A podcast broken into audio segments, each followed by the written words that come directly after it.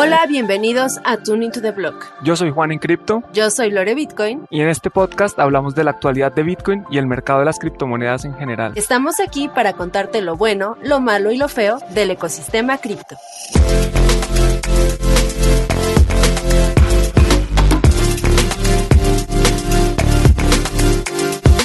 Hola Lore y hola a toda la audiencia. Bienvenidos una vez más a tu de blog. ¿Cómo estás hoy? Muy bien, muy bien, Juan. El, el mercado cripto tal vez no está tan bien como el humor que traemos el día de hoy para grabar este podcast, pero justamente venimos a discutir este tema que a muchos tiene un poco angustiados, algunos otros los tiene al borde de la bancarrota y ahí me incluyo yo, no, no es cierto. Pero bueno, vamos a analizar los diferentes aspectos que tienen que ver con el desencadenamiento de esta caída que hemos presentado, que hemos checado últimamente. Porque son varios temas, ¿no? Estamos hablando que hay temas macroeconómicos, la economía mundial está bastante afectada, todos los mercados eh, han venido cayendo en los últimos meses, también están colapsos que hemos visto tanto en DeFi con el tema de Terra y UST, como en CeFi, eh, tenemos que hay empresas y entidades muy cerca de liquidaciones, o sea que esto podría agravar la caída. Y bueno, vamos a ver también cómo están algunas empresas y países que han tenido Bitcoin sorteando esta situación. Así es, Juan. Parece que todos los males se reunieron en este último bear market porque no solamente estamos experimentando un bear market a nivel eh, cripto, sino que se está observando una caída en general en todas las bolsas tradicionales, en todas las secciones del mercado y además en conjunto con toda la preocupación respecto a la inflación que se están presentando en la mayoría de las monedas de los países. Entonces, eh, estamos entre un escenario que jamás antes habíamos visto, que probablemente tenga repercusiones un tanto más graves de las que se habían experimentado en bear markets anteriores. No sé si quieras empezar a platicarnos un poquito sobre la situación inflacionaria en general, Juan. Perfecto, claro que sí, Lore. Pues a ver, para nadie es un secreto que desde el 2020, con la llegada de la pandemia, los bancos centrales decidieron como parte de su objetivo de incentivar la economía y prevenir que eh, las empresas se quebraran, que las personas tuvieran fuertes, digamos, eh, impactos en su vida eh, por, por las, los parones que estaban haciendo a la economía y los encierros que, a los que nos estaban obligando, pues los bancos centrales imprimieron muchísimo dinero. Y esto, de nuevo, con un objetivo, digámoslo así, eh, loable. Ellos querían eh, cumplir con unas causas que en, su papel son positivas, pero los resultados se han visto de varias formas. El primero, obviamente, es que los activos financieros habían venido teniendo un bull run impresionante, estaban creciendo de forma significativa eh, desde marzo del 2020, que es más o menos cuando empieza esto, y también que ese dinero eventualmente llega a la economía real. Ese dinero que están imprimiendo los bancos centrales primero va a buscar eh, digamos, ubicarse en activos financieros y después ya les llega la gente y la gente pues empieza a consumir y el consumo pues empieza a subir los precios de las cosas y hoy estamos viendo una inflación impresionante sumado a otros factores eh, como la cadena de suministro que se ha venido se ha visto afectada en gran medida también pues por el COVID, por los cierres que hemos presenciado en China, por ejemplo, en este momento. También está el tema de la guerra en, Rusia, o más bien la, guerra de Rusia en Ucrania. Tenemos el tema de los precios de energía. ¿En, en dónde quisieras profundizar más, Lore? Bueno, Juan, pues creo que uno de los factores que acabas de mencionar que más ha impactado de forma personal en mi negocio, yo teniendo una empresa, un, negocio propio, es la cuestión de la cadena de suministros. Se han registrado alzas en todos los insumos que se utilizan para diferentes sectores empresariales, para diferentes industrias, y esto obviamente está repercutiendo en los costos de producción y los costos de los productos que se ofrecen en los diferentes negocios. Entonces, acá estamos viendo como una especie de bola de nieve, ¿no? Estamos viendo la caída del valor del dinero fiat. Y todavía también a eso agrégale el hecho de que se tienen que aumentar los precios como reacción tanto a la inflación como a la falta de suministros para la producción. Entonces, esto está incrementando más el costo de las cosas o viéndolo desde otro punto de vista, está menguando más el valor adquisitivo de los ciudadanos al sentir que su dinero ya no alcanza para más, ¿no? Ahora, esto está orillando a muchas empresas a tomar medidas un tanto drásticas y lo estamos viendo incluso en la industria cripto con todos los despidos masivos que hemos estado viendo a lo largo de este mes en diferentes empresas y exchanges. Y esto también, eh, aunque no es tan visible probablemente porque no se ha hablado tanto del tema incluso en medios mainstream, está provocando también el cierre y el despido de diferentes personas en algunas empresas y en algunos negocios. Entonces, creo que esto va a desencadenar ya sea una cuestión de, falta de empleo, que a final de cuentas va a repercutir en la producción del país mismo, en la producción de capital del país mismo, o eh, también vamos a caer en una cuestión de recesión debido a la alta tasa de interés que tienen que implementar los países para intentar frenar esta inflación de la que estás hablando. Correcto, Lore. Y es que aquí el tema de la inflación no es que afecte a los mercados directamente, el tema es más que la respuesta de la Reserva Federal, del Banco Central de Estados Unidos y los demás bancos del mundo ha sido subir las tasas, subir las tasas de referencia. Subir las tasas tiene varias implicaciones. Una la mencionaste tú, que es que el costo del endeudamiento eh, se vuelve más caro, entonces las empresas no pueden ingresar a nuevos proyectos o es más difícil eh, ingresar a nuevos proyectos. Adicionalmente, la tasa de descuento, la tasa con la que se valoran los distintos activos, pues también se sube.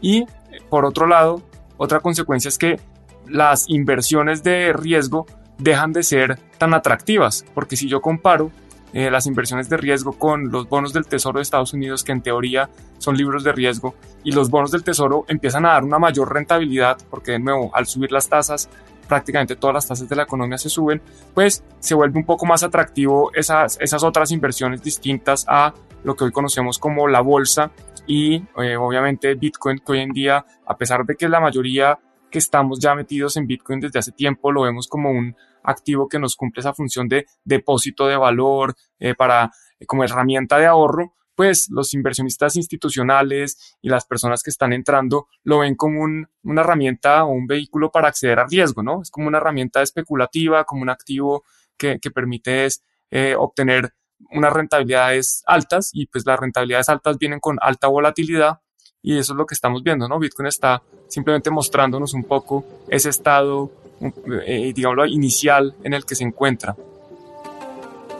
Así es, Juan, y esto lo vamos a abordar un poquito más adelante también porque mencionaste aquí las inversiones de riesgo y esto también al estar siendo impactado por esta problemática económica, está afectando también proyectos cripto, porque muchos, como mencionas, ofrecían una alta tasa de, de, retorno de inversión y actualmente esto mismo los ha puesto en un escenario pues no muy favorable para ellos mismos. Pero bueno, quisiera retomar un poquito el, inicio del podcast y hablar también un poco sobre el precio de la energía eléctrica. No sé la gente que nos escucha si ha notado que su recibo de energía eléctrica está subiendo eh, pues de una manera desmedida. Eh, lo que antes se pagaba, por ejemplo, yo recuerdo hace tres años pagaba como menos de la, de la mitad de lo que estoy pagando actualmente para el negocio, el, que el negocio que tengo Bitcoin en Basiva y actualmente pues está pagando más del doble o hasta el triple de, lo que valía la energía eléctrica hace tres años. Entonces esto también está teniendo repercusión en la empresa de minería, al igual que la baja del valor de Bitcoin, ¿no? O sea, los mineros, si recuerdan, tienen que ocupar energía eléctrica para hacer la minería y vender algo del Bitcoin que están minando para poder solventar este gasto. Entonces, si esto lo sumamos eh, como dos factores que están afectando esta industria, pues podemos estar presentando también una falla en cuanto a las industrias que se dedican a la minería. Ahora también tomemos en cuenta que el hecho de que mineros se, tengan que salir por no ser solventes para poder costear este proceso de minería, pues eh, no afectan en gran parte a la red de Bitcoin porque hay un ajuste de dificultad cada dos semanas que si hay menos mineros, eh, pues se pone como un poco más fácil el, hacer la minería en cuestión de, matemáticas y en cuestión de las problemáticas que tienen que resolver los mineros. De acuerdo, Lore. Ese tema del aumento de los costos de energía, como bien dices, no afecta directamente eh, la red de Bitcoin, pero sí afecta a algunos mineros que posiblemente tengan que salir a vender sus inventarios y esto podría llegar a tener un pequeño impacto en el precio, pero adicionalmente afecta al sector real, afecta que las empresas van a tener que pagar costos de energía más altos y si las empresas tienen que pagar costos de energía más altos manteniendo sus ingresos, asumiendo que esta relación se, puede mantener, pues obviamente vamos a tener que ver unos precios menores en bolsa. Y al final lo que estamos viendo es que la gran mayoría de activos en el mundo están correlacionados, ya sean activos que han sido vistos como eh, de depósito de valor, como pueden ser el oro o los bienes raíces, o activos un poco más especulativos como las acciones. Y digamos que habría que ver dónde califica cada uno a Bitcoin, que de nuevo, pues ya, ya lo hemos tocado el tema, pero en general esta subida de precios está afectando todo el mercado, no solo eh, lo correspondiente a Bitcoin. Y digamos que ese es como ese primer tema, esa primera capa que hemos empezado a analizar de, de los factores que han afectado a Bitcoin y que han, eh, digamos, contribuido a esta caída en el ecosistema cripto, pero también hay otros más, hay otros más, digámoslo así, directamente relacionados solo con la industria de las criptomonedas y podríamos empezar, por ejemplo, con el tema de, Terra y la caída de los tokens UST y Luna. ¿Cómo has visto esto y cómo crees que esto ha impactado en el ecosistema cripto en general, Lore? Sí, Juan, justamente yo diría que esto fue como el inicio de la catástrofe en general en el mundo cripto, porque al observar que una stablecoin que supuestamente debe mantener su paridad con una moneda estable como es el dólar, y eso estable lo pongo entre comillas, pues eh, desencadenó una reacción de pánico en general en el mercado. Y es que si recuerdan, eh, uno de los factores principales que afectaron el valor de UST y su DPEG, o sea, su, su, disparidad con el valor que debía mantener, es el hecho de que esta moneda, este token, era una moneda algorítmica, es decir, eh, se intentaba equilibrar el valor del mismo a través de la quema o el surgimiento de nuevos tokens de Luna, que es la moneda en la que está basada Terra. ¿no? Entonces, el, el, hecho de no poder sostener esta estabilidad a través de este algoritmo fue lo que desencadenó todo esto. Eh, y acá pues viene también a colación el hecho de que tenemos que analizar muy bien cómo están sostenidas estas monedas estables, ¿no? Eh, ¿Cuál es su colateral? Eh, ¿Realmente funcionan o no las monedas algorítmicas? Y es que realmente el, funcionamiento de una moneda estable algorítmica es un tanto complejo, Juan.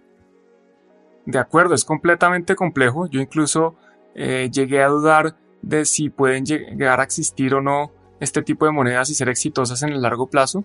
Y digo, llegué a durar prácticamente que todavía sigo dudando. Vamos a ver qué prueban. Pero sí, esto de UST afectó el mercado no solo porque de cierta forma se pierde confianza en alguno de estos proyectos y seguramente muchas personas salieron afectadas y tuvieron que salir a vender otros activos, sino que además directamente el tesoro de UST, digamos la compañía que está detrás de este proyecto, tenía unas reservas de distintos otros activos que en teoría iban a utilizar para respaldar el PEG, para garantizar esa paridad del UST con el dólar y obviamente salieron a vender al mercado eh, una cantidad impresionante de criptomonedas, incluyendo más de 80 mil Bitcoin.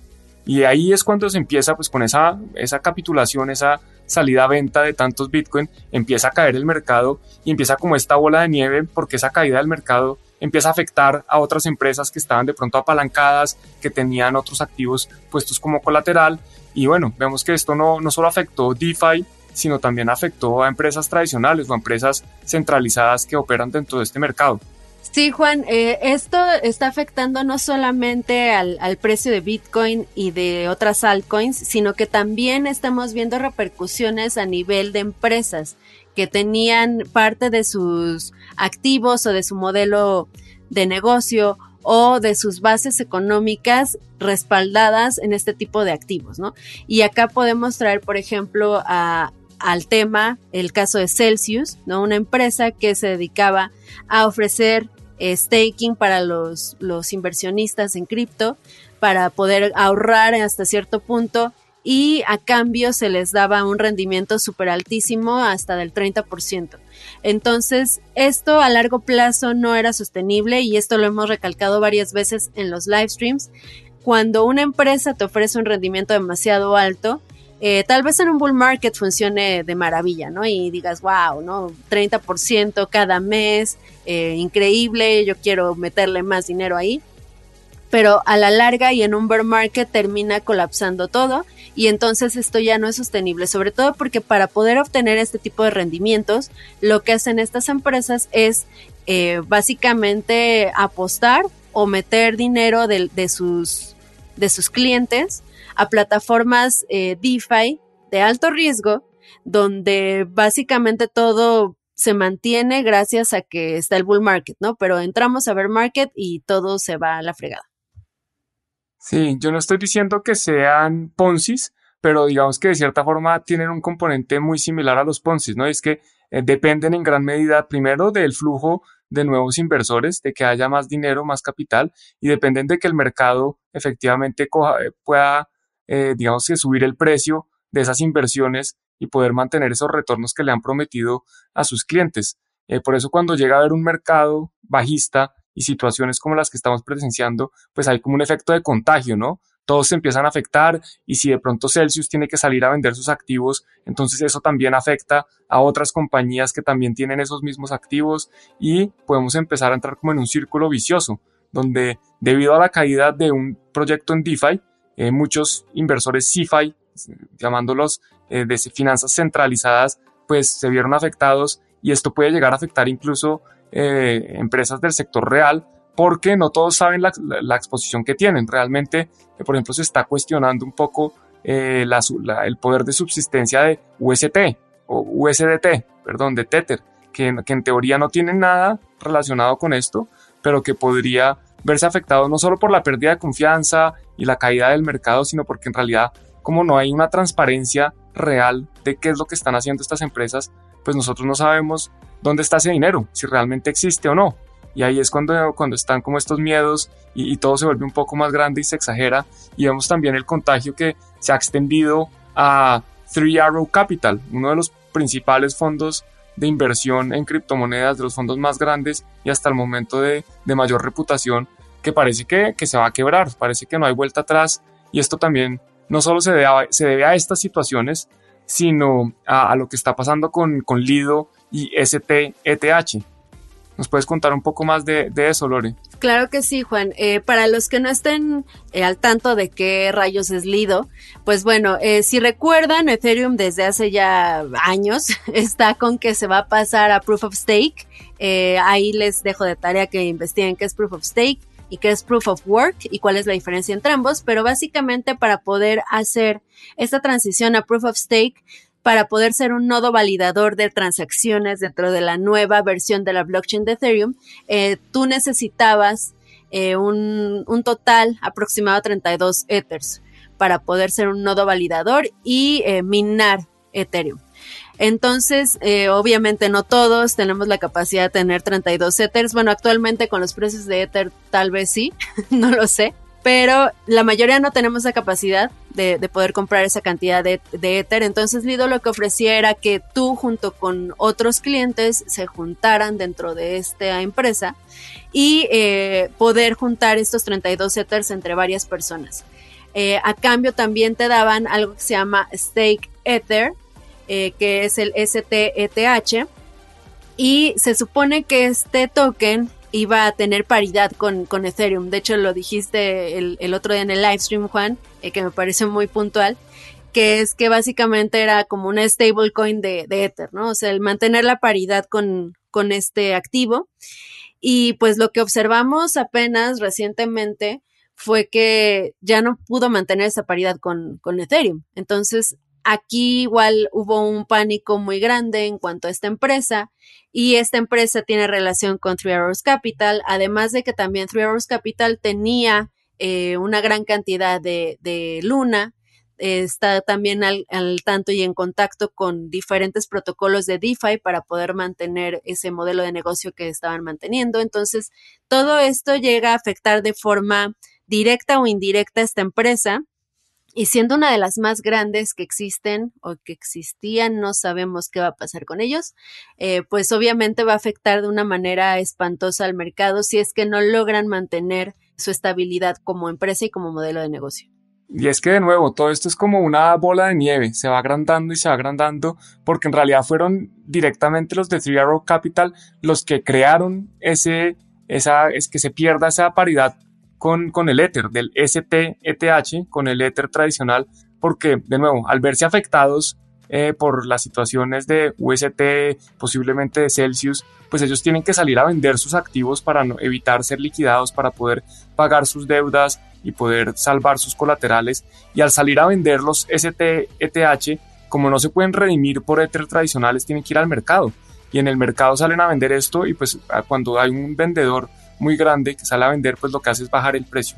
Y hasta el momento hay como un 6%, entre un 6 y un 7% de descuento entre comprar ST-ETH, que son estos Ether estaqueados o esta representación de Ether que están actuando como validadores en Ethereum 2.0 y el Ether normal. Entonces es, es, bastante complicado porque los mismos que están cayendo se están hundiendo a sí mismos con las medidas que están tomando. Y a pesar de que hemos visto recientemente que parece que van a llegar nuevos capitales a salvarlos, si la situación al final no es sostenible, pues van a llegar nuevos capitales, pero, pero de pronto esta situación se va a volver a repetir. Eh, porque si yo sigo con un modelo de negocio insostenible, por más capital que entre, pues al final voy a terminar que pues no, no pagando, no cumpliendo algunos compromisos y, yo no sé a quién le van a quedar debiendo, si a los inversores o a los usuarios, pero, pero por ahí la historia puede terminar eh, un poco mal. Todavía, como tú dices, es, es muy temprano para poder juzgar, pero estamos viendo, hay varios factores aquí que están afectando esto y pueden llegar, si, si los precios siguen bajando, estas mismas empresas que están digamos, tratando de sobrevivir y apostándole a, a, sacar adelante esto con nuevo capital, pueden llegar a tener que liquidar más posiciones, lo cual haría que los precios cayeran aún más. Entonces esto puede ser aún solo el principio, a pesar de que ya ha sido un principio duro, ha habido sangre en las calles, ha habido bastantes personas preocupadas, incluso hemos eh, escuchado de suicidios en, en, algunos países por lo ocurrido. Bueno, pues esto puede que, que no esté que no, esté, que no haya llegado el fin, a pesar de que pues obviamente todos queremos que, que ya, que esto se termine. Eh, yo no, no estoy diciendo que quiero que esto dure, estoy diciendo que es una posibilidad.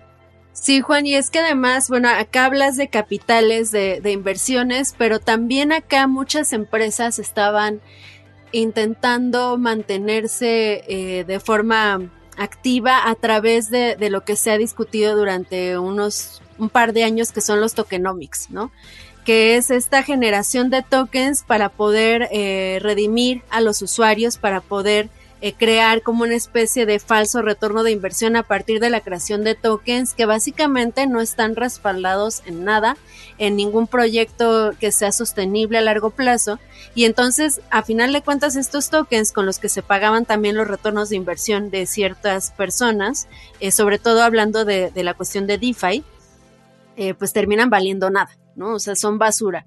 Eh, porque, pues sí, o sea, yo básicamente me lo saco de la manga y te lo doy como una especie de pago y como empieza a haber más demanda por este token, pues empieza a subir el precio, pero al final termina colapsando todo y entonces es también cuando hay que cuestionarnos qué tan viable es este modelo de tokenomics y cómo se puede ejecutar de una mejor manera para evitar este tipo de catástrofes, porque eh, estas empresas también estaban muy metidas en DeFi eh, y no estoy hablando mal de DeFi en general, o sea, a mí me parece algo increíble el hecho de que podamos tener finanzas descentralizadas y productos eh, más allá de lo que hemos visto en las finanzas tradicionales sin embargo, creo que eh, ciertos modelos de, de, DeFi y ciertos tokenomics no estaban funcionando de la manera adecuada, sobre todo para enfrentar una prueba de estrés como la que está sucediendo actualmente.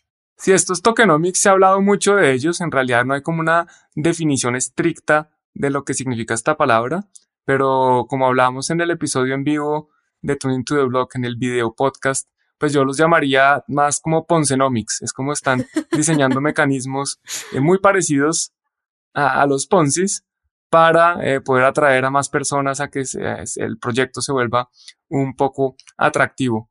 Y pensemos también que esto no solo está afectando a las empresas del sector cripto, está afectando a otras empresas que están entrando a, a cripto, a Bitcoin o a otras criptomonedas y a países incluso. Vemos que El Salvador, por ejemplo, su precio promedio de adquisición de Bitcoin es más del doble de lo que está Bitcoin en este momento. El país ha perdido más de 40 millones de dólares por la desvalorización de su inversión. y tenemos compañías como MicroStrategy, Tesla, Square, Mercado Libre y varias otras compañías listadas en bolsa más las privadas que, que ni siquiera sabemos eh, cuánto Bitcoin o cuántas criptomonedas han comprado, que están viendo cómo su valor está cayendo, cómo el valor de sus accionistas, cómo eh, básicamente los, los CEOs, los directivos de las empresas tienen la misión de maximizar la utilidad para sus inversores y desafortunadamente pues los que han tomado la decisión de invertir en, en Bitcoin y otras criptomonedas en general pues han visto es lo contrario, ¿no? Han visto unas pérdidas importantes, por lo menos en libros, ¿no?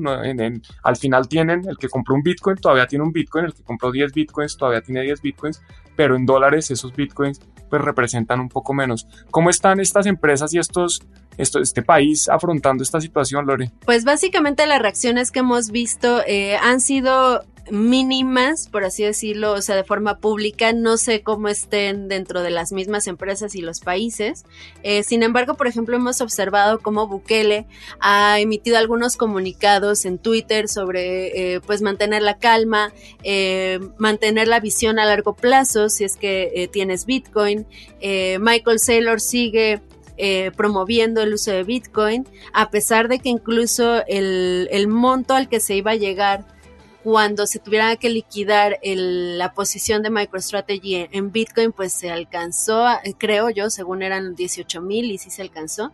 Eh, no sé si tú recuerdas, Juan, exactamente cuál era la cantidad en la que se supone MicroStrategy tenía que vender Bitcoin.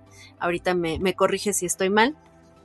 Pero la mayoría de las personas que entraron en Bitcoin en el all time high, en esta verano, en esta primavera eh, tan bonita que tuvimos el año pasado, pues siguen manteniéndose ahí, ¿no? O sea, están ahí estables, están ahí eh, dando la cara, están ahí eh, intentando mantenerse pues ahí parados para que no, no haya más pánico dentro de las empresas y de los países. Y ahora acá también han habido algunas eh, teorías conspiranoicas que hablan sobre que el hecho de, de observar cómo países y empresas tan grandes como las que acabamos de mencionar adoptan Bitcoin, eh, realmente causaron, provocaron pánico en la Fed y ellos son los que son los responsables de esta caída a final de cuentas. Entonces, eh, no sé tú, Juan, pero pues sí es un poco extraño que justo cuando también el segundo país en el mundo, que fue la República de Centroáfrica, eh,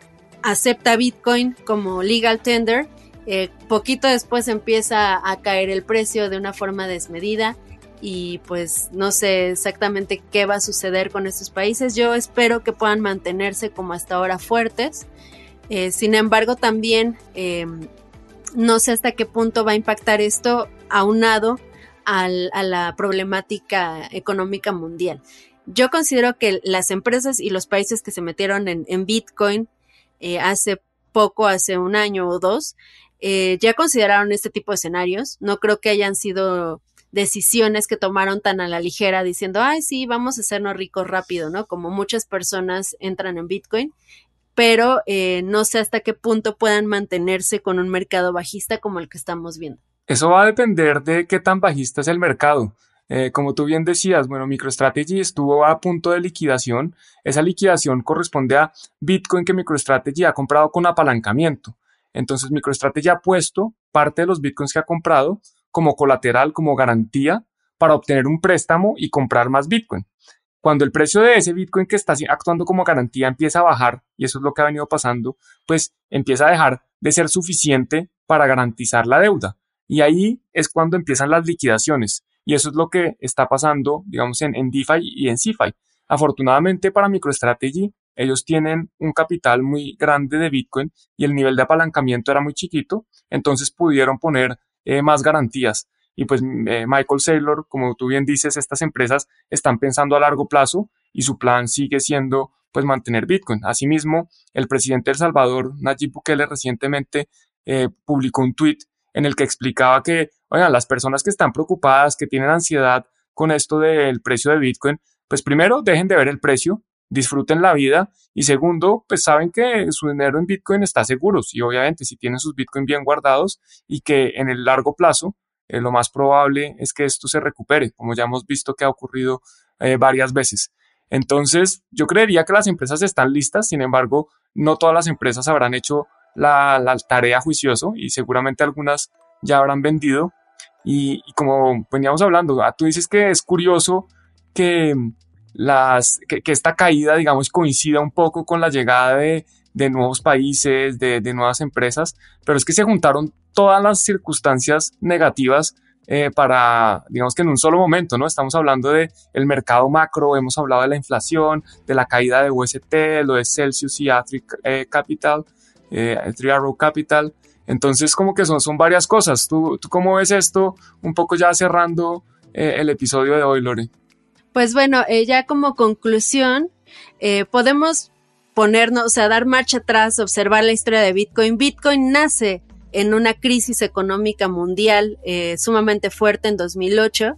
Eh, Satoshi Nakamoto justamente eh, saca Bitcoin con la idea de, tener algo fuera del sistema que, pudiera sortear este tipo de crisis, ¿no? Sin caer hasta el punto mínimo como es el, el, caso de la economía mundial, de las bolsas en general. Entonces, eh, yo creo que Bitcoin es lo suficientemente fuerte como para sortear estas vicisitudes, estas dificultades a las que se está enfrentando. La comunidad sigue aquí, nosotros seguimos aquí. La gente que se está yendo eh, generalmente son personas que no han tenido la oportunidad de estudiar Bitcoin a fondo, su funcionamiento, la, historia de Bitcoin en general y hacia dónde va Bitcoin. Entonces, em, considero que esto solamente es un trago amargo en, la larga historia que tiene Bitcoin por delante.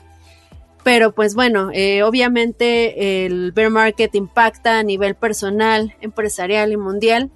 Esperemos que no, no sea tan catastrófico. Eh, de que Bitcoin no se va a ir a cero, eso estoy yo segura. Eh, pero bueno, yo, Lorena Ortiz, ¿no? O sea, tampoco voy a asegurar nada, pero Bitcoin para mí es imposible que llegue a cero. De que se puede llegar a mínimos que no habíamos visto antes, pues es probable. La última caída más grande que yo experimenté fue del 85%. Creo que a ti también te tocó, Juan. Entonces, pues sí, eh, conclusión, eh, simplemente los bitcoiners seguimos aquí y vamos a seguir creando y construyendo para, para promover Bitcoin. Buenísimo, Lore. Pues quedamos con esa conclusión. Así que los que están acá para el largo plazo, pues aquí estaremos para seguir conversando con ustedes, eh, mirando los temas de actualidad del mundo de las criptomonedas. Esta caída ha sido importante, ha dejado a mucha gente bastante afectada, pero hay que pensar en el largo plazo. La vida sigue y aquí seguiremos nosotros. Muy bien, Juan, pues hemos llegado ya al final de este episodio de Tuning to the Blog. Recuerden que cada lunes también tenemos análisis de noticias semanales por diferentes canales de YouTube, en Twitter, y esperamos también que esta información haya sido útil para ustedes. Y recuerden seguirnos en otras redes sociales. A Lore la pueden seguir en arroba lorebitcoin, a mí en arroba juan en cripto y al podcast en arroba tuneblog. También recuerda suscribirte a tu plataforma de podcast favorito para seguir encontrándonos y conversando semana a semana con los temas más relevantes de la actualidad de Bitcoin y las criptomonedas. Un abrazo.